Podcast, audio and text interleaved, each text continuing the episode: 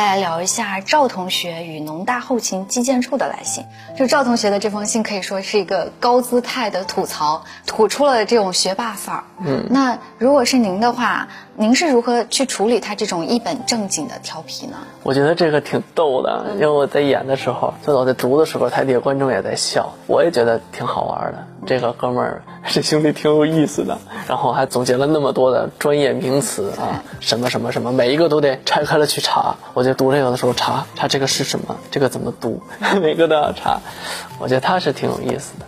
他会引起你的共鸣吗？当然有共鸣了。对，这种我觉得当然是有共鸣了。而且他选择了一种，我觉得他很聪明。他这个是属于选择了一种。剑走偏锋的打法去做这件事情，然后反倒肯定会被人重视，因为很多人肯定会重视他，因为他的文字很有意思，他的表达很有意思，又是一个真实的事情，而且他的想法也都挺有意思，我觉得他很棒。您平时在生活中会像他这样，会用机智的去吐槽一些事情吗？